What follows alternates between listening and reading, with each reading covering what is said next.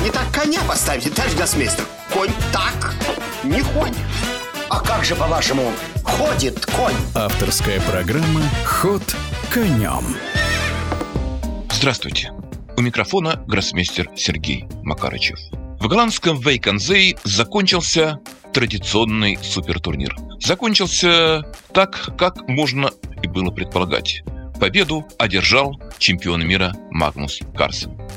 Однако заключительная часть сражений сопровождалась весьма неприятными для шахматного мира обстоятельствами, а именно тем, что россиянин Даниил Дубов сначала пропустил одну партию по подозрению в ковиде, когда он отказался играть в маске.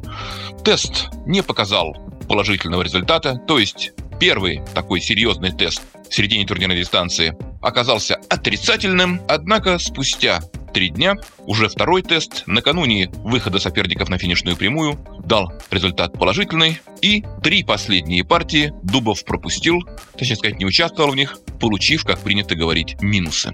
Ну, благоприятным, если так можно выразиться, обстоятельством, сопутствовавшим всему этому делу, оказалось то, что большинство шахматистов, соперников Даниила Дубова, которые получили плюсы, оказались лидерами турнира. То есть Аниш Гири, первым обретшим это самое, ну, не вполне заслуженное очко. Затем Рихард Рапот и, наконец, чемпион мира Магнус Карсон, который последнюю свою партию не играл, так как как раз в последнем туре должен был сыграть с Даниилом Дубовым, но к этому времени Магнус уже обеспечил себе досрочную победу. Кстати, говоря о выступлении Магнуса, начавшим турнир, ну, как принято говорить, ни шатка, ни валка, то его итоговый результат впечатляет. То есть с учетом плюса, полученного от Дубова, он набрал 9,5 очков из 13 возможных, это очень много для супертурнира, ну, а без этого плюса 8,5 из 12.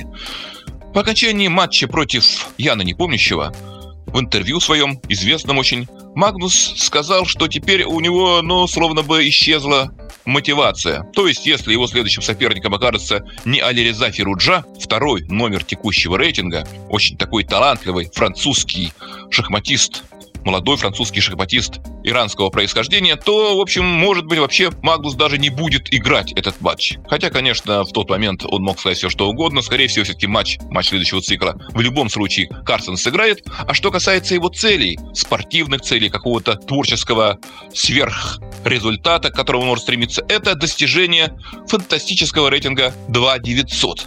Перед началом турнира в Эйконзее рейтинг Магнуса, а он опережал шедшего вторым Алирзу Феруджу более чем на 60 пунктов, так вот, рейтинг Магнуса составлял 2865. И для того, чтобы не потерять, а чуточку прибавить, ему как раз нужно было набирать 9 очков из 13. Он набрал почти столько же. То есть, если бы он сыграл в ничью последнюю партию против Дубова, то как раз эти 9 очков и оказались бы его багажом итоговым.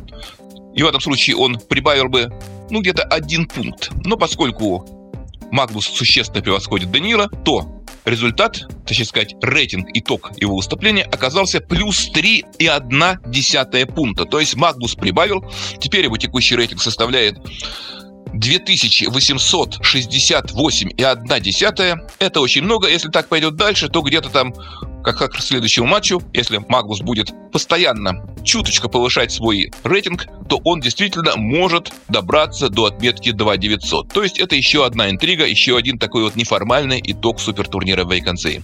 Что касается второго и третьего мест, то их, эти места, поделили Шахрияр Мамедьяров, единственный из лидеров, кто не получил плюса против Даниила Дубова, и венгерский, достаточно молодой, очень талантливый, сильный шахматист Рихард Раппут. А четвертое место занял Аниш Гири. Что касается россиян, то довольно большие надежды в середине турнирной дистанции возлагались на Андрея Сипенко, нашего молодого шахматиста. В прошлом году он обыграл в очной встрече Магнуса Карсона, занял тогда по дополнительным показателям третье место в Вейконзее. И, в общем, как-то считалось, что он может прыгнуть выше головы. И действительно, долгое время он играл лучше других. И Даниила Дубова, который, в конце и Сергея Корякина. Но все же на финише Сергей смог выиграть свою партию последнего тура против Санта Шеведита из Индии и занял, так сказать, разделил пятое место. Ну, сказать, что это высокий результат для одного из сильнейших в недавнем прошлом шахматиста мира и претендента, участника турнира претендентов очередного цикла нельзя. Тем не менее, все-таки это не провал. Но что касается Андрея Сипенко, то он набрал на пол очка меньше, и тоже для молодого шахматиста, все еще молодого шахматиста, это более-менее удовлетворительный результат, хотя, конечно же, в конце турнирной дистанции и в середине особенно ее, он мог рассчитывать на несравнимо более высокий результат.